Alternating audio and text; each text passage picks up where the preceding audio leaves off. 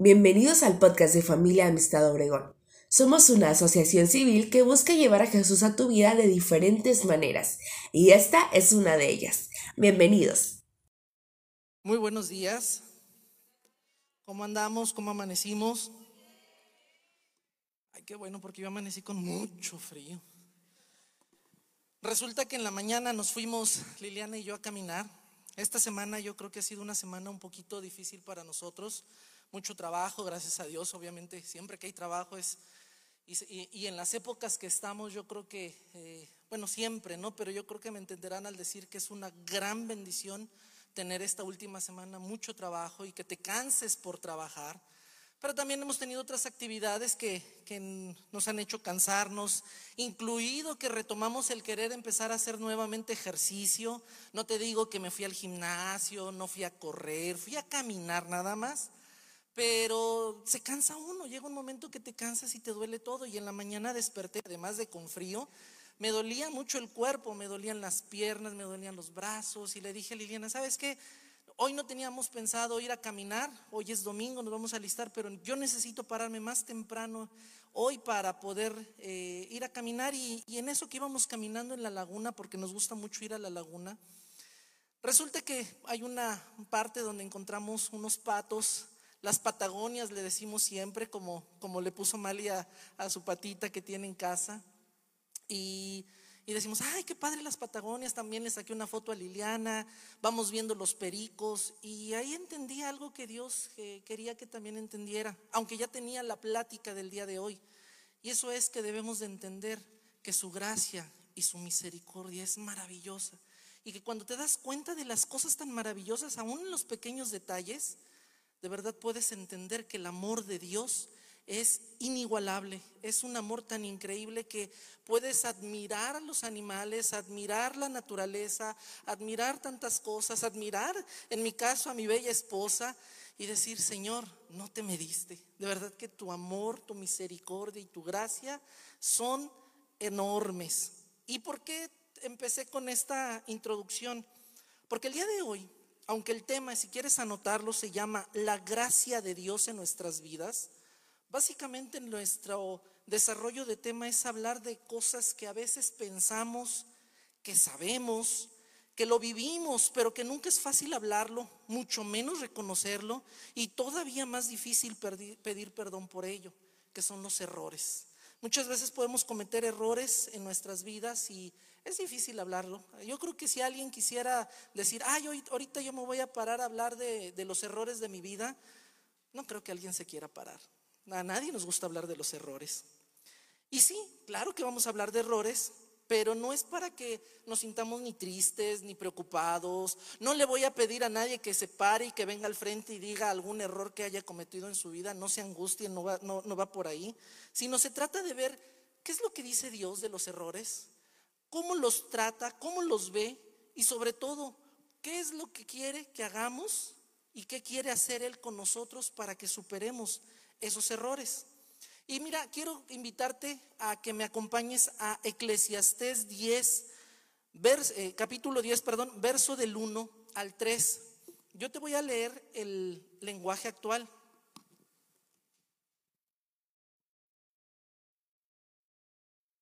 Dame un segundito, incluso en lo que ponen el versículo en pantalla.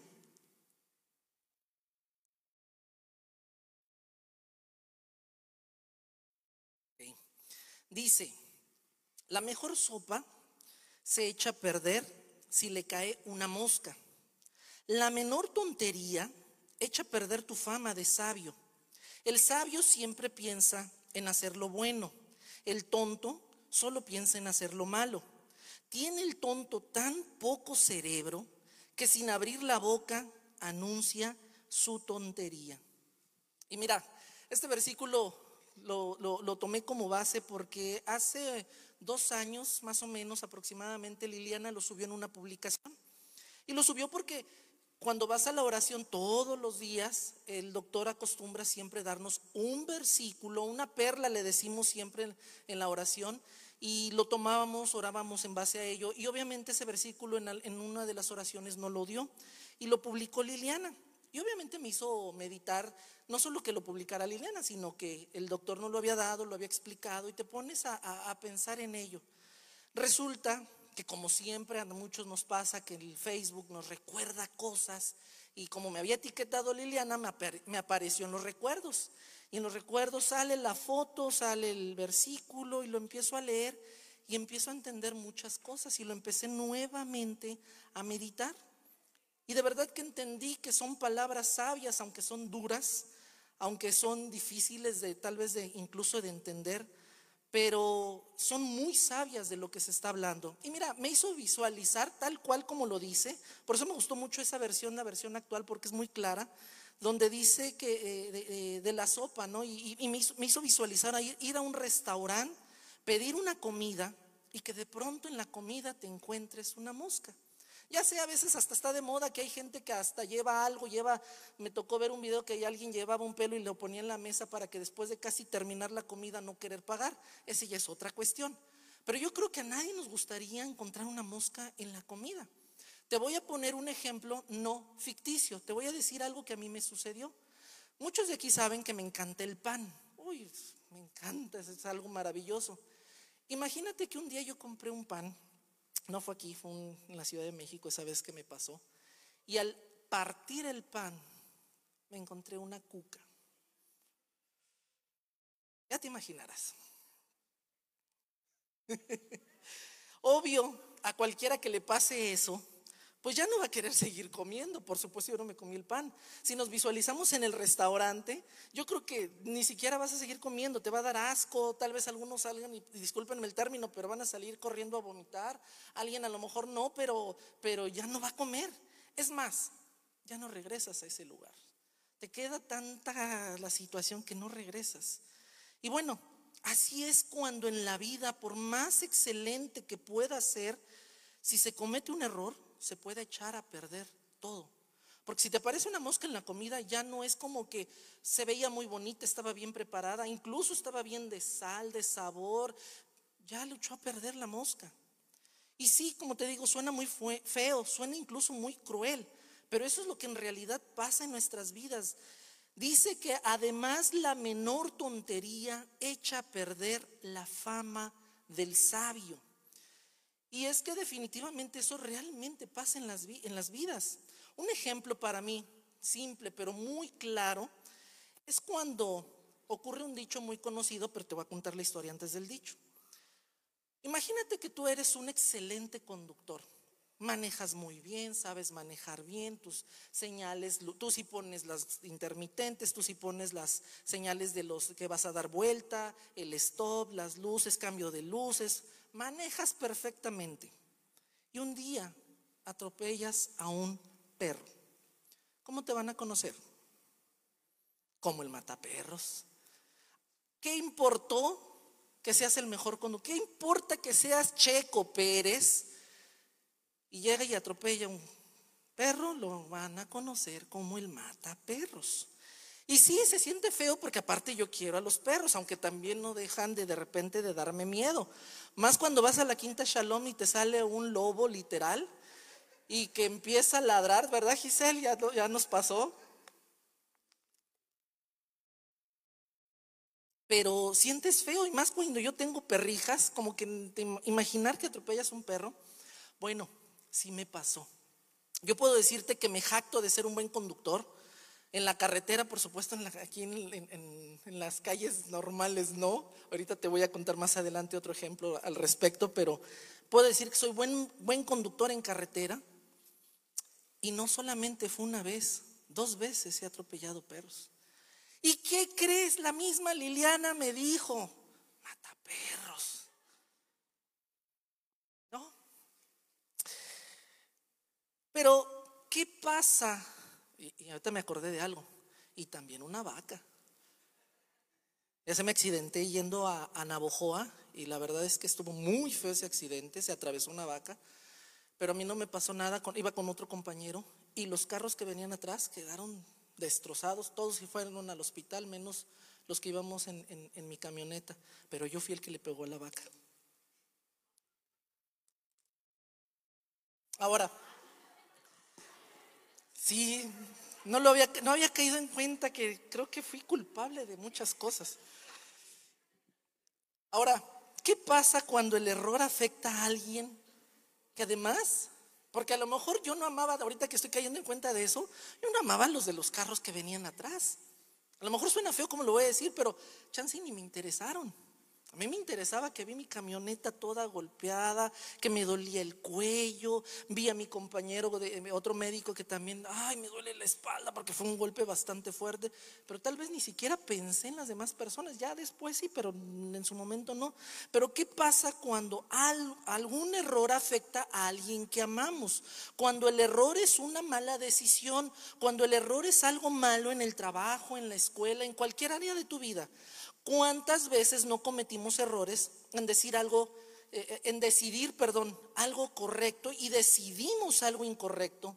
¿Cuántas veces hemos hecho algo mal y nos tiene con culpa, con desánimo, con depresión y más aún cuando se afecta a terceros? En mi trabajo como médico yo te puedo decir que es muy marcado eso. Si yo cometo un error y este afecta a alguno de mis pacientes, por más que pudiera yo querer ser el mejor médico, Voy a o, muchos me podrían conocer como un médico negligente, un médico que incluso si se llega a morir un paciente, pues ¿cómo me van a decir? Asesino. Y, es algo que suena muy feo, pero es lo que en realidad a lo que estamos expuestos. Pero ahora, yo te menciono algo porque eso es lo que yo vivo, ¿no? Porque ese es mi trabajo, porque eso es lo que yo veo. Pero imagínate a un ingeniero, imagínate a un arquitecto que construyen, que arman un puente, ¿verdad, Saúl? Y que no lo haga bien y se cae, también lo van a conocer igual de esa manera. Por mejor arquitecto que pueda ser, o a alguien que se dedique a, a trabajar en leyes y por un error manda a un inocente a prisión, o viceversa, manda a un culpable a la calle. Qué error tan tremendo podría ser, ¿no? Estamos todos expuestos a eso y así en cada una de las cosas. A final de cuentas es algo parecido en cada área, son diferentes trabajos, son diferentes situaciones, pero tu fama, por más que seas reconocido, puede verse afectada por el más mínimo error. Ejemplo, volvemos a lo de la sopa. A nadie vamos a matar porque una mosca haya caído en una sopa. Pero el más mínimo error ya se acabó con esa fama. Ahora, imagínate como te decía hace un momento, que el error es con alguien amado. Error con padres, error con nuestros hijos, error con nuestras esposas o esposos. Se puede perder la confianza, el amor, la honra, la estima, la admiración y todo a veces por un solo error. Por eso cuando me puse a meditar en esto, me puse a recordar tantas y tantas cosas que han pasado en mi vida y ahorita se dieron cuenta de una que me acordé y eso de verdad no venía, no lo tengo aquí al rato, si alguien quiere venir a leer lo que tengo escrito aquí, no dice de la vaca. Y empiezas a acordarte de tantas, tantas y tantas cosas que pasan en nuestras vidas y te das cuenta del sinfín de errores que hemos cometido. Y honestamente cuando me puse a meditar sí me dio terror porque si un solo error puede causar lo que ya hemos leído, ahora imagínate cuando veo que ha habido un sinfín de errores en mi vida. Cuando he cometido a lo largo de 43 años, casi 44, tantos errores. Obviamente nadie de aquí podría levantar la mano y decir, yo no me he equivocado. Tal vez puedes decir, yo no me he equivocado en cierta área. Tal vez no me he equivocado en esta otra área. Pero por supuesto hay áreas en, la, en cada uno de nuestras vidas que nos hemos equivocado, que la hemos regado, por más mínimo y pequeño que sea ese error, hemos cometido errores. Ahora, dile al que está al lado, pero hay de errores a errores.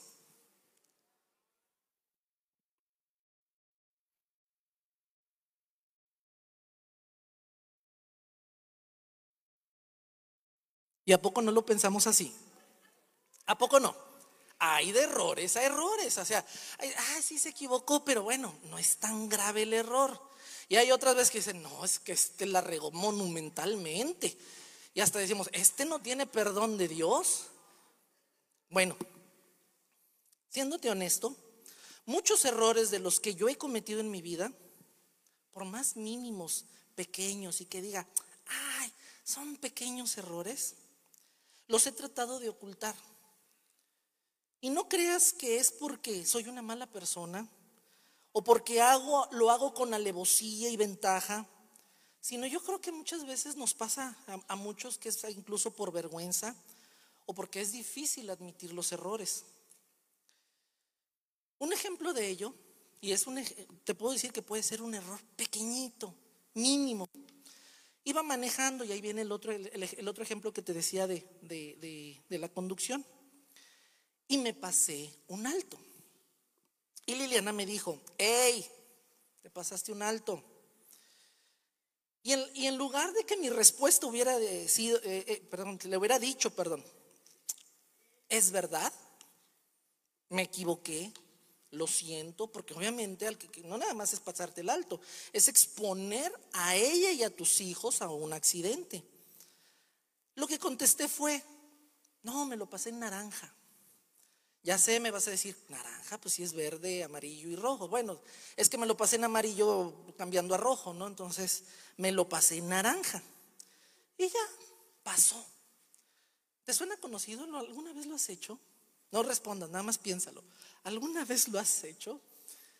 Yo ya te acabo de comentar, yo sí, yo sí. Y más cuando traes prisa, que quieres llegar a algo importante, lo, haces, lo haces. Bueno, yo, yo, no, no quiero hablar de ustedes, yo.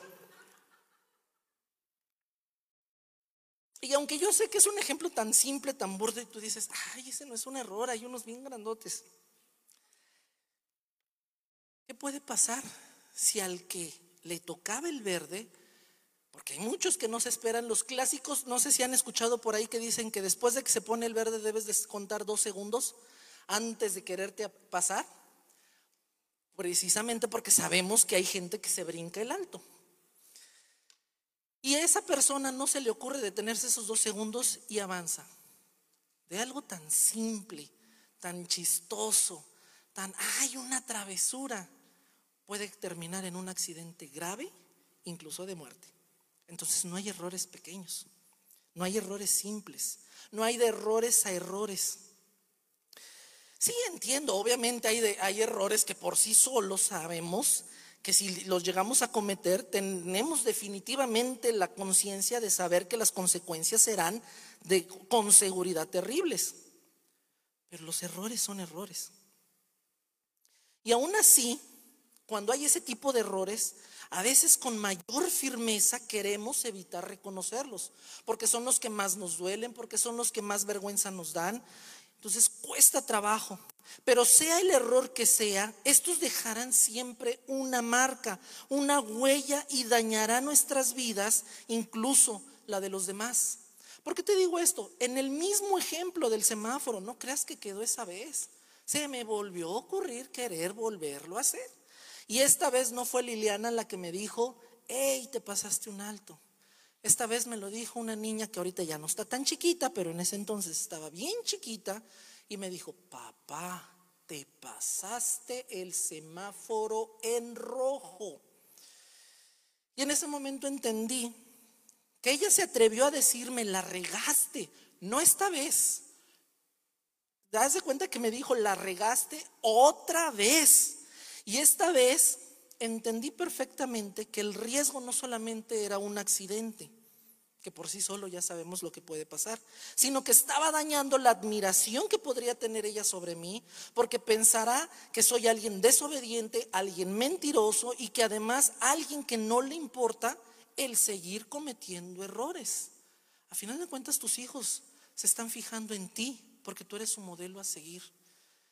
Y tus hijos están viendo en ti lo que quieren en un futuro o lo que no quieren.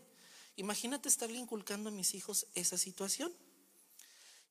Y así pasa con todos los errores que se van convirtiendo a final de cuentas en una bola de nieve, porque se me hizo la primera vez muy fácil, la segunda pues ya no se me hizo tan difícil. Quería seguirle avanzando porque pues llegaba más rápido, porque eh, me sentía Checo Pérez, lo que tú quieras. Pero a final de cuentas, los errores se pueden volver insostenibles, dañinos para nuestra vida. Por eso dice la palabra, tiene el tonto tan poco cerebro que sin abrir la boca anuncia su tontería. Significa que aun cuando no, no queramos hacer las cosas mal, si nos acostumbramos a estarlas haciendo, se van a presentar aún sin quererlas hacer. Porque hemos dejado que eso crezca, hemos dejado que los errores sigan avanzando y que se queden en nuestra, en nuestra vida. Los errores se van a empezar a, presentar de forma constante porque seguimos en la misma tontería. Ahora imagínate que además de estos errores afecten a tus papás, a tu esposa, esposo, hijos. Se va a volver tan terrible que los daños pueden ser incalculables. También te dañas a ti mismo. Porque esa es otra, no nada más vas a dañar a los demás, te vas a dañar a ti mismo. Porque después seguramente te vas a sentir culpable, tu, autoestima va a bajar, te puedes sentir menos, que no vales y que te lleve a depresiones. Y que mira que no es la única causa, por supuesto, pero es una de las causas y que lleva en muchos casos a que incluso se piense a veces hasta en suicidios. Y no digo nada más de la persona que hizo el mal, porque se siente tan terrible muchas veces que puede pensar en eso por depresión. Pero imagínate cuando dañas a otra persona y ese daño le generó esa depresión y también lleva a que piense esa situación.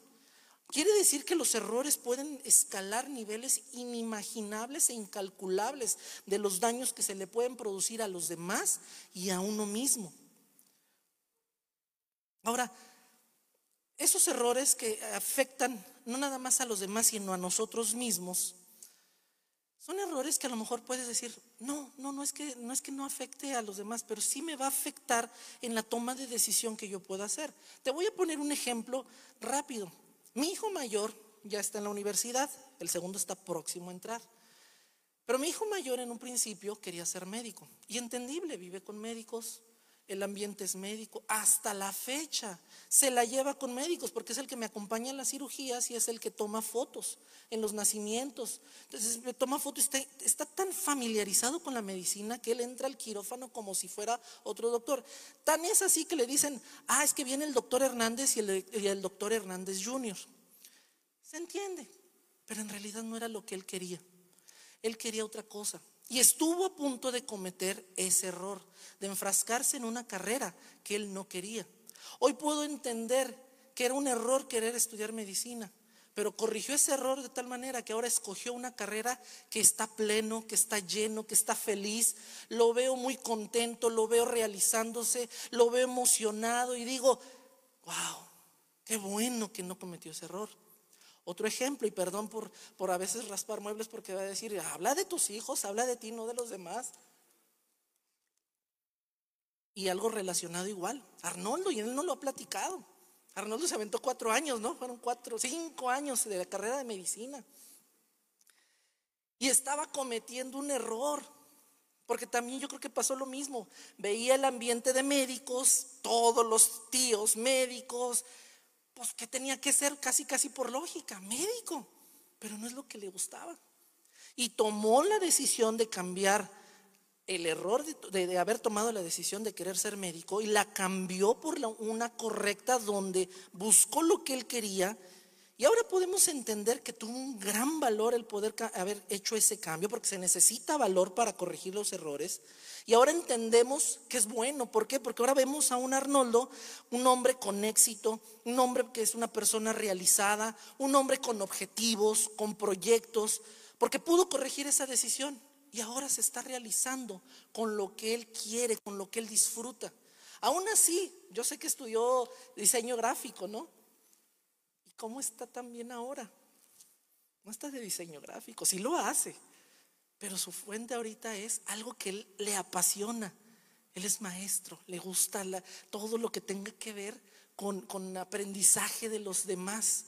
Y lo vemos aquí cuando se planta y da también conferencias. Le sale el maestro que lleva por dentro dones, talentos también que Dios le dio, pero que tomó la decisión de corregir un error de, esa decisión y cambiarla por una buena. Y claro, obviamente cuando meditas en todo ello y recordando cada uno de los errores que cada uno podemos cometer, por un momento yo creo que todos podemos sentir, caray, qué feo le he regado. En errores pequeños o errores grandes. Habrá errores que, como les digo, por sí solos creo que sabemos que pueden tener consecuencias enormes. Incluso podríamos pensar, ¿no merezco tener perdón? No merezco la vida que tengo, no merezco nada. Y podemos pensar eso y eso incluso nos hace o, nos lleva a incluso alejarnos de Dios. Y por eso caemos en, la, en el error de nuevo de querer, querer, querer lavarnos, perdón, antes de venir a Dios porque nos sentimos sucios y queremos autolavarnos, sentir que nos limpiamos y decir, Dios, ya no vengo tan sucio. Cuando en realidad es el momento más importante de decirle, Dios, estoy tan mugroso de, los errores que yo necesito que seas tú el que me laves. Porque aunque parezca burdo, te voy a contar rápido otro ejemplo que me pasó y me sucedió. En Hermosillo, estaba, ya teníamos un carro y yo tenía que irme al hospital en el carro y pues al final de cuentas era una ciudad que no conocíamos a nadie y Liliana se tenía que mover a diferentes lugares y yo decidí comprarle un carro. Por supuesto un carro usado porque no nos alcanzaba en ese entonces para comprar un carro nuevo. Y fui a comprar un carro, es la primera vez que se me ocurre ir a comprar un carro solo. Solo me refiero, si iba con Liliana, pero solo en que yo no conozco de carros, yo no sé a qué le duele a un motor, yo no sé si está bien, si está mal. Ay, te voy a comprar el carro. Y de pronto me subí, según yo, a probar el carro. Ah, se siente muy bien. Yo, ah, sí, sí, sí, soy experto en esto. ¿Cuál experto?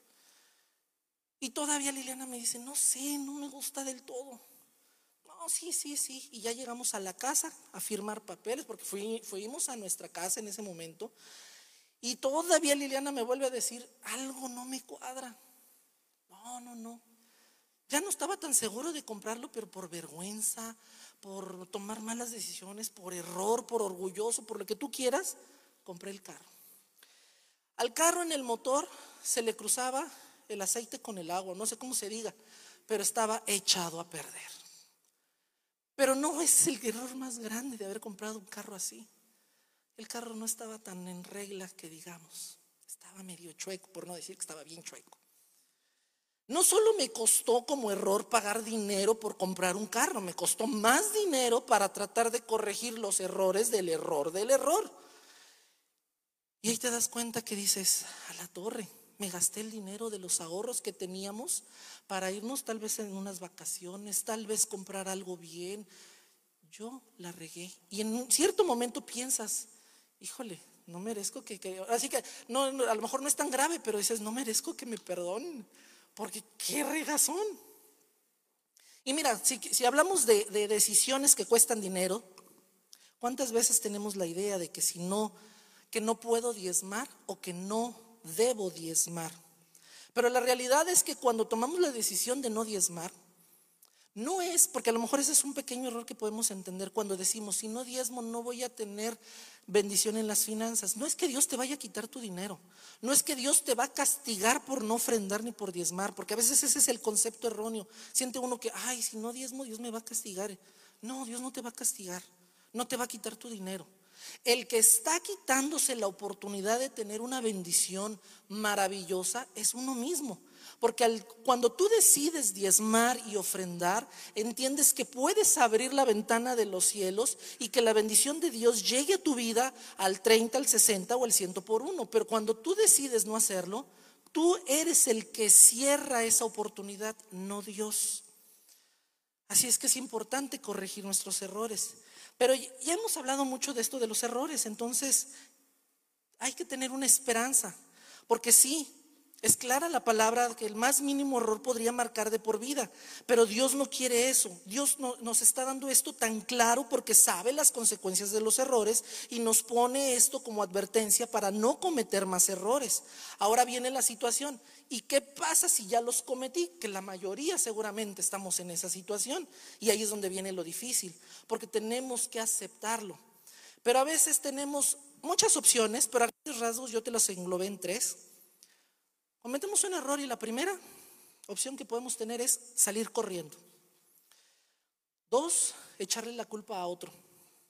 Tres, contárselo a alguien y ofrecer pagar los daños. Por obvias razones, si llegas a pensar como muchas veces lo he pensado yo, la primera y la segunda son maravillosas opciones que aparentemente son muy atractivas, ¿Cuántas veces cometes un error y sales corriendo? ¿Has escuchado de gente que ha chocado un carro y sale de estampida y guarda el carro, por no decir otras cosas más graves, ¿verdad? Pero salen, mucha gente sale huyendo de sus errores. O cuántas veces, hasta hay un dicho que dice, de que arda la casa de mi abuelita, que arda la mía, pues que arda la de mi abuelita. ¿Qué estamos haciendo? Echándole la culpa a alguien más y no aceptar nuestros errores. Pero lo importante es que tenemos que reconocer nuestros errores y enfrentarlos. Ese es el mejor, es, lo más, es, lo, es la mejor opción y es lo obvio, pero nos duele, nos pesa, nos cuesta trabajo. El, el, el errar es difícil, no el errar es difícil, el, reconocer que erramos es lo difícil y querer enmendar por obvias razones todavía es más difícil. Obviamente hay situaciones que no seguramente no vamos a poder nosotros enmendar, pero un arrepentimiento genuino te da más posibilidades de obtener un perdón y así poder continuar. Te preguntarás, ¿y por qué hacerlo? Porque es lo correcto. Porque como mencioné hace rato, es más fácil que así pueda ser perdonado, pero sobre todo porque podremos estar bien con Dios. Y ahí es donde viene un pequeño secreto. Si yo hago esto solo, a final de cuentas ya lo decidí, voy a enmendar mis errores, voy a reconocer que me equivoqué, pero lo hago solo con mis fuerzas, me voy a quedar muy corto. Porque para que un perdón genuino sea posible, el arrepentimiento genuino no solo es con las personas que afectamos, sino que primero debe de ser con Dios. Por eso en San Juan 3:16, un verso muy conocido, dice, porque de tal manera amó Dios al mundo, que ha dado a su Hijo unigénito para que todo aquel que en Él cree no se pierda, mas tenga vida eterna. Y es que Dios quiere quitar tus errores. Dios quiere limpiar todo lo malo que hayas podido hacer. Por eso hizo eso, mandar a Jesús para que pudieras ser salvo, para que pudieras ser perdonado, para que pudieras estar limpio de errores. Lucas 19, 9 y, verso 9 y 10 dice, Jesús respondió, la salvación ha venido hoy a esta casa, porque este hombre ha demostrado ser un verdadero hijo de Abraham, pues el Hijo del Hombre vino a buscar y a salvar a los que están perdidos. Es un hecho que la salvación puede llegar a nuestras vidas y la de nuestras casas, pero Jesús vino a buscarte a ti y a mí, porque éramos los que estábamos perdidos. Cuando nos arrepentimos genuinamente y pedimos perdón a Dios, no solo nos va a perdonar, sino que además nos ayudará a ser mejores personas, a no seguir cometiendo errores, a reparar los daños y a volver a estar bien con nosotros y con nuestros seres queridos. De verdad, nunca intentes reparar algo si no pones a Dios de por medio, porque no te va a salir bien, porque no servirá de mucho ponte primero a cuentas con Dios y créeme que ya con, con, Dios en tu vida, poniéndote a cuentas con Él y tomando su fuerza, entonces sí, Él te va a ayudar a que se reparen los daños. Pero no solo queda ahí, digamos que ya pedimos perdón, ya reparamos, fue un arrepentimiento genuino, pero de nada serviría si además nos comportamos como el tonto que sigue haciendo tonterías. Por eso debemos de seguir lo que Jesús dijo, Juan 5:14. Pero después Jesús lo encontró en el templo y le dijo, ya estás sano, así que deja de pecar o podría sucederte algo mucho peor. De nada sirve a veces arrepentirte si vas a volver a cometer el mismo error. Arrepentirse es de verdad, no querer hacerlo, estar arrepentido, sí, pero Además, el pedirle a Dios la fuerza para no volverte a equivocar, para hacer las cosas de manera correcta. Porque sí, aunque los errores que hemos cometido pueden tener consecuencias, por pequeño o terribles que hayan sido esos errores, la realidad es que tenemos una esperanza sin, importar el error cometido. Tenemos la oportunidad de ser salvos, de ser limpiados, de ser sanados, reparar los errores, pero debemos de tomar la decisión de no volverlos a hacer. Rápidamente, ya para finalizar, te quiero dejar unas llaves. Llave número uno, reconoce tu error. Y es que como dijimos, ¿cómo me daré cuenta que estoy en un error si ni siquiera lo admito? Admitir es el primer paso para avanzar y, y reconocer ese error. Número dos, ten un arrepentimiento genuino y pide perdón a Dios. Porque el único que puede verdaderamente salvarnos de lo que hemos cometido solamente va a ser Dios. Llave número tres, pide perdón a quienes dañaste con tus errores. Y es que aunque no basta, aunque nos basta, perdón, el perdón de Dios para ser salvos, eso es un hecho, pero no va a bastar para sanar los corazones de los que hemos dañado. Por ello, siempre que Dios nos da su perdón, de verdad que también su espíritu nos confronta a seguir haciendo lo correcto. Y lo correcto siempre será ir a pedir perdón a quien dañamos y corregir errores y enmendarlos. Llave número cuatro. Tómate de la mano de Jesús y con su fuerza no vuelvas a cometer errores. Y la llave número cinco, antes de decirla, te diría, y si por alguna razón, a pesar de todo, por alguna razón, volviste a cometerlos, la llave número cinco es, no lo dejes crecer y vuelve a repetir desde la llave número uno. Mira, yo te quiero invitar esta mañana a que no dejes pasar este día. Un día, hace un tiempo, Liliana me dijo, hoy es un buen día para que saques todo lo que puedas traer mal y así trabajar en ello, así saber por qué orar y así saber cómo avanzar tomados de la mano de Dios. Lo mismo te quiero invitar esta mañana. Hoy es un buen día para que podamos sacar lo que traemos dentro, para que le puedas decir a Dios en dónde, porque uno sabe, no lo quiere reconocer, pero uno sabe dónde se ha equivocado en cada área de su vida, ya sea un error pequeño, sea un error enorme, son errores, sean decisiones, sea en la familia, sea en los trabajos, sea en la escuela, sea eh, con tu pareja, sea con tus papás, con tus hijos, el error que sea. Hoy es un buen día para decirle a Dios, te entrego mis errores, te entrego lo que traigo aquí adentro, porque yo no puedo. Tú eres el único que puede limpiarme, tú eres el único que puede purificar esa sopa echada a perder, esa mala fama que ya me estoy empezando a crear. Tú eres el único que puede cambiar, a limpiar, purificar y crear una nueva fama pero sobre todo para que me ayudes a ser mejor, para enmendar mis errores, pero para seguir avanzando hacia la meta, siendo una mejor persona, buscando ser más como Él. Así es que yo te invito a que te pongas de pie. Le voy a pedir alabanza si me apoya, eh, pasando de favor. Yo te quiero invitar a que te pongas de pie. Y vamos a cantar esta última canción que ahorita cantamos en la adoración, porque si el tema es la gracia de Dios en nuestras vidas y aunque hablamos de errores, es para ejemplificar que nada mejor que la gracia de Dios para que a pesar de todo lo que hayas podido errar, a Dios no le importa. Dios te ama. No lo mereces, no lo merezco. Dices también el canto, no, no puedo ni siquiera cómo comprarlo, pagarlo, porque no tenemos forma. Pero la gracia de Dios es tan enorme, tan maravillosa, que sin que tú lo merezcas, sin que yo lo merezca o lo podamos comprar, su amor es incondicional. Su amor es maravilloso. Su amor viene a nuestras vidas y viene a limpiarnos, a salvarnos, a corregir errores y a hacernos mejores personas. Porque no solamente es reconocer errores, también es aprender de los errores. Aprender de esos errores para ser mejores con nosotros mismos, sí, pero también con todos los que nos rodean y sobre todo poder con Jesús en nuestro corazón ser mejores día con día. Para... Gracias por escuchar el podcast de Familia Amistad Obregón. Te esperamos aquí para escucharnos la siguiente semana.